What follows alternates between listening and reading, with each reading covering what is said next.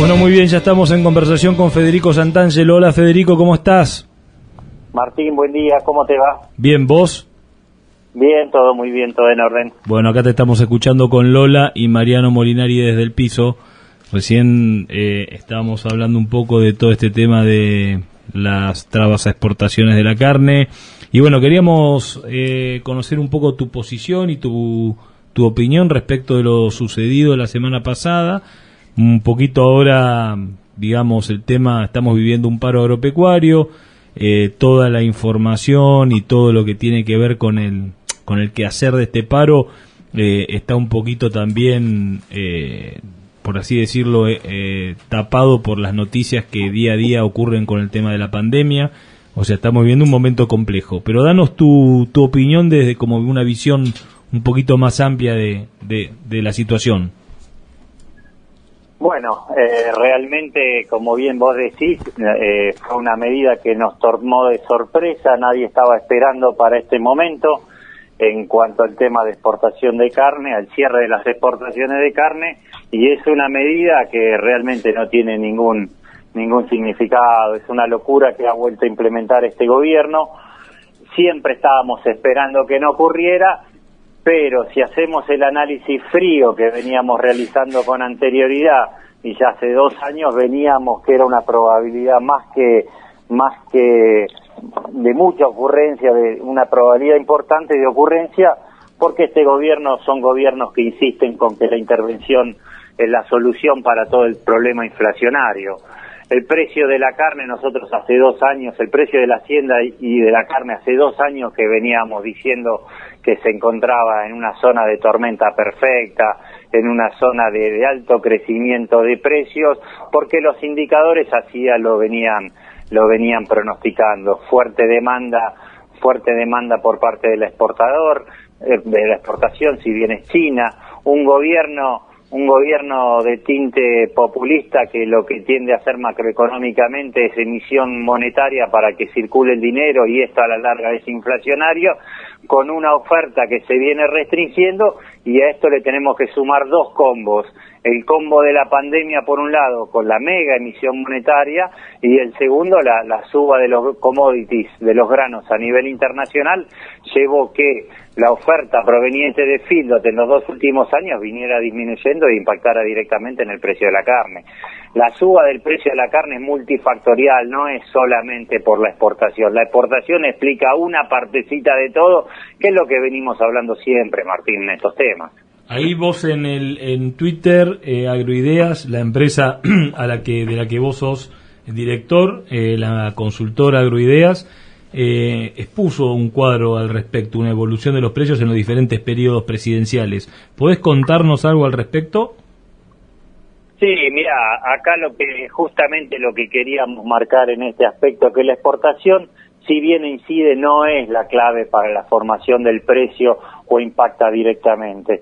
Allá en el año 2007, cuando asume su primer periodo Cristina Fernández, Argentina estaba exportando 500.000 toneladas de carne.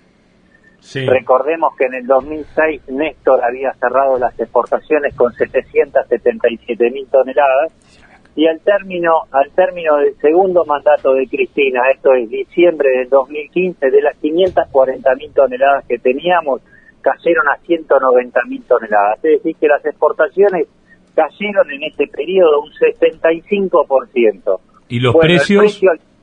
El precio, al consumidor que se pagaba ya en diciembre del 2007 era alrededor de 10 pesos al público el asado para terminar en el 2015 en alrededor de 100 pesos el kilo de asado. Esto es decir, que a pesar que las exportaciones cayeron un, 60%, 65%, el crecimiento del público del precio de la carne fue 950%. En ocho años creció 950% a pesar de la caída de las exportaciones. Eh, eh, em, Fede, estamos en radio y es muy, es muy difícil, pero está muy bueno el cuadro. Vos fijate eh, que en diciembre de 2007, para los oyentes, el precio de que le llegaba al consumidor era de 10 pesos con 80, con un dólar a 3.15 y las exportaciones en 539 mil toneladas, ¿no? En el año, en diciembre del 2015, el precio que le llega al consumidor es de 110 pesos, o sea, 10 veces más, con un dólar eh, tres veces eh, revaluado, un peso, una moneda nacional subvaluada tres veces, y, y las exportaciones en más de un 50% de reducción. O sea, eso es, es contrastante totalmente, ¿no? O sea, eh, claramente, cómo incrementó el valor de la carne aún al mostrador, que por eso que es multifactorial, multifactorial, como bien vos lo decías, respecto de incluso la devaluación y la, digamos, el desacople que tiene con respecto a las exportaciones. Sí, Martín, porque acá todos los que estamos nosotros relacionados con el sector sabemos que lo, lo que ocurrió en el periodo de intervención 2006-2009 con Moreno y compañía fue un cambio fenomenal de expectativas por parte del productor, eh, con un montón de medidas que lo único que hicieron fue que el criador perdiera rentabilidad y lo que llevó a una pérdida fenomenal del stock. Fue las famosas 12 millones de cabezas perdidas que lo que impactó en eso fue que hubo a los años siguientes menos hacienda para fainar, mucha menos producción de carne, subieron los precios de la manera que acabamos de indicar y no teníamos ni carne para exportar. Era mucho más conveniente, era más cara la carne en el, en el consumo interno que en la exportación. Entonces, eh, no teníamos volumen para exportar por un precio carísimo que pagaba el consumidor. A ver si te puedo seguir la idea. Es decir, exportaciones abiertas expectativas altas, mayor incentivos a la producción, mayor producción, derrame mayor de la producción en el comercio interno, no solamente atendiendo la exportación, por lo tanto, una oferta más sostenida para una demanda eh, equilibrada. Si hay menos incentivos a la producción, menos producción de carne, menos eh, eh, oferta, por lo tanto, aumenta el precio ante la, ante la demanda tal cual lo explicás vos, Martín. Otra forma que dicen los economistas es cuando vos no ajustás por precio, se ajusta por cantidad. Es decir, si el productor no recibe el precio que tiene que recibir para que su actividad sea rentable, a la larga la cantidad que va a ofrecer al mercado, la cantidad de carne que va a producir va a caer sustancialmente y va a pegar un rebote y el precio va a subir, ¿Qué fue lo que ocurrió 2007-2015. Vos como criador que sos, eh, aparte de eh, consultor. ¿Cómo ves este tema de el criador que tenía esa fuente de ingresos a través de la vaca de refugio, de la vaca que salía, eh, que también te mejora, digamos, tomar la decisión de sacar esa vaca improductiva del rodeo con un buen incentivo de venta, de precio de venta, te mejora incluso los índices productivos de, del rodeo, ¿no? porque va seleccionando. ¿cómo, ¿Cómo ves al productor en esta, en esta, en esta nueva situación? Mira, el otro día lo escuchaba a Santiago Kovadrov y tomé una una este, una definición de él que hay una abrumadora incertidumbre hoy por parte de la sociedad y de lo mismo por parte del productor. Abrumadora incertidumbre. No sabemos qué va a pasar y lo que eh, con tema de la resolución del conflicto, pero lo único que logra toda esta serie de, de intervenciones es que la carne al público no baje, no va a bajar el precio al consumidor, a lo sumo va a mantener precios relativamente estables que en una economía de alta inflación este, los precios reales van a, van a ser levemente inferiores y sí va a bajar el precio al productor. ¿Qué es lo que vimos en este año, en estos días con el precio de la vaca? Hoy la vaca, y acá voy a tu pregunta, Martín, esa vaca de refugio representa entre un 30 y un 40% de los kilos vendidos de un productor. Es decir, es una parte sustancial del ingreso del productor. Si esa vaca que hoy ya vale un 20, un 30% menos, evidentemente el productor ve resentido sus ingresos y su rentabilidad, sus expectativas de inversión muy, son muy, este, muy inferiores disminuye esa, esa expectativa para producir. Y si nos vamos dos meses atrás, en términos de, campo, estábamos reemplazando una vaca manufactura, una vaca de descarte, manufactura gorda, por una vaca y media, dos vacas por una vaquillona preñada. Hoy esa relación aumentó, se van a necesitar más vacas este, de rechazo para reemplazar y no sé cuántos productores van a tener ese incentivo por un lado de estar este, reemplazando esos vientres. Esto evidentemente te va a afectar a la larga la productividad y, y de vuelta entramos en la dicotomía que con estos precios agrícolas tan altos, ¿cuántos productores van a querer salir de la actividad para ir a la agricultura?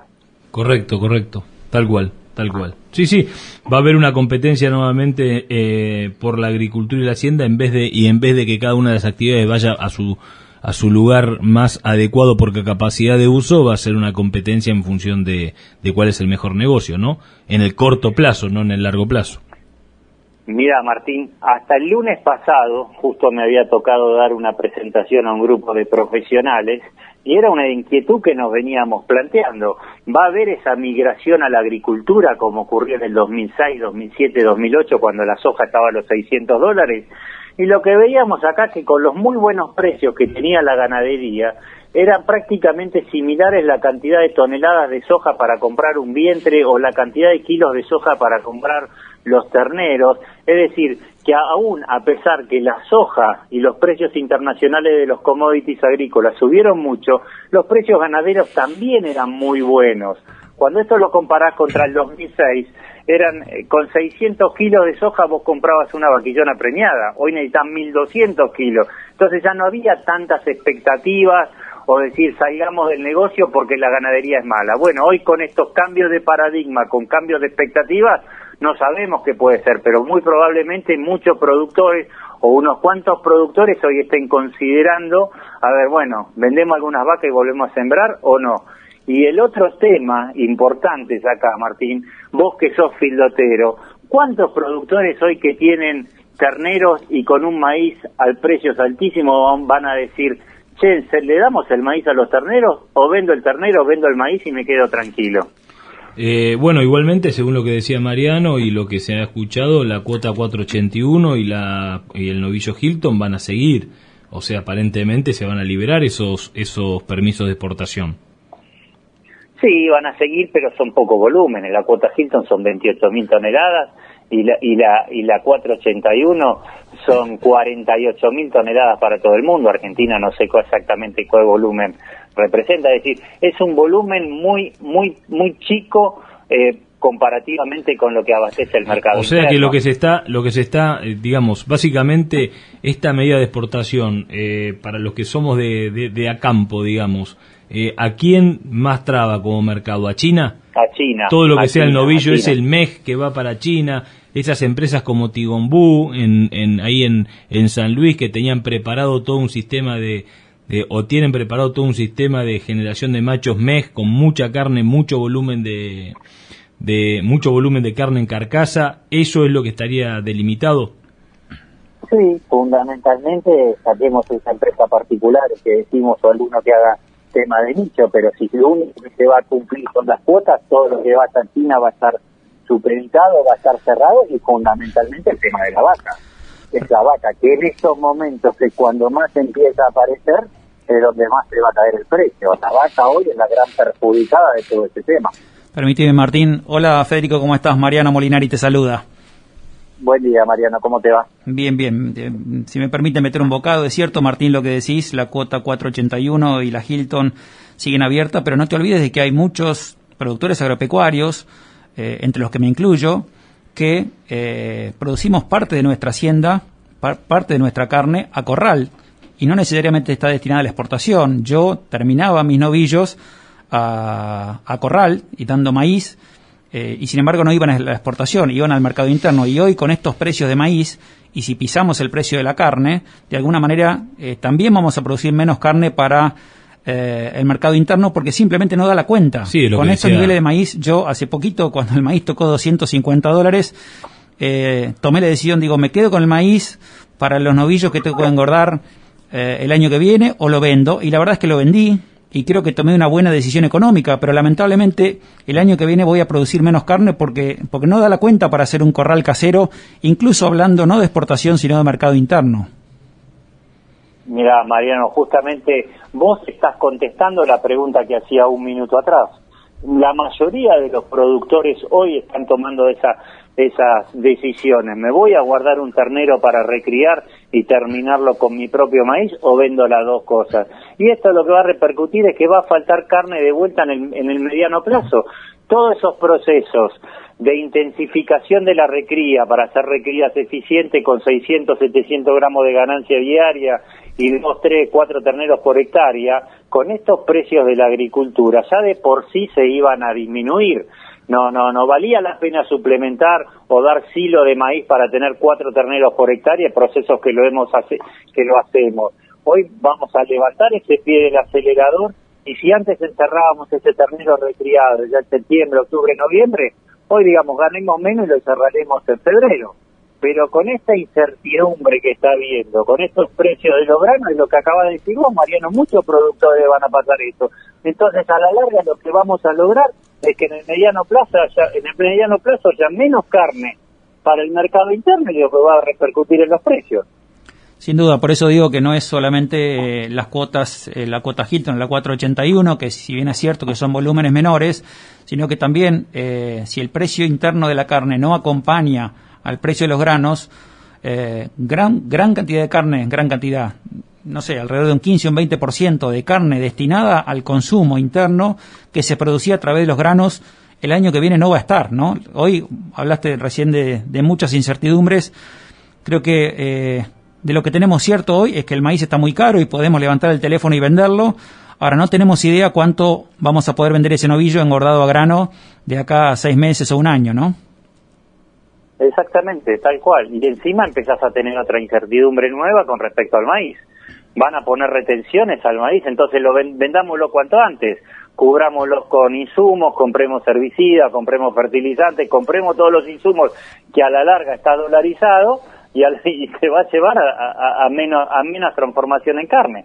Es, cuando yo decía el tema de, de abastecimiento, no solamente te hablaba de las cuotas, que es en menor medida, sino que hoy mucho del comercio interno de carne de calidad que estamos acostumbrados a comer en Argentina es proveniente de la hacienda del Fido, que es lo que siempre hablamos como Martín, que es la que te marca los precios máximos de la tienda.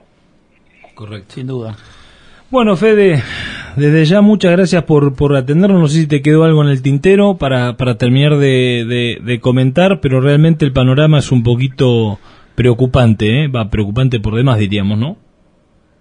Sí, tal cual, preocupante no solo por el sector, por la reacción que sigue que sigue el gobierno, por cómo va a seguir el paro agropecuario, esto va a un conflicto, va a escalar para mí, eh, yo no sé si es más político que técnico, pero bueno, preocupado y es en la Argentina en que vivimos, lamentablemente.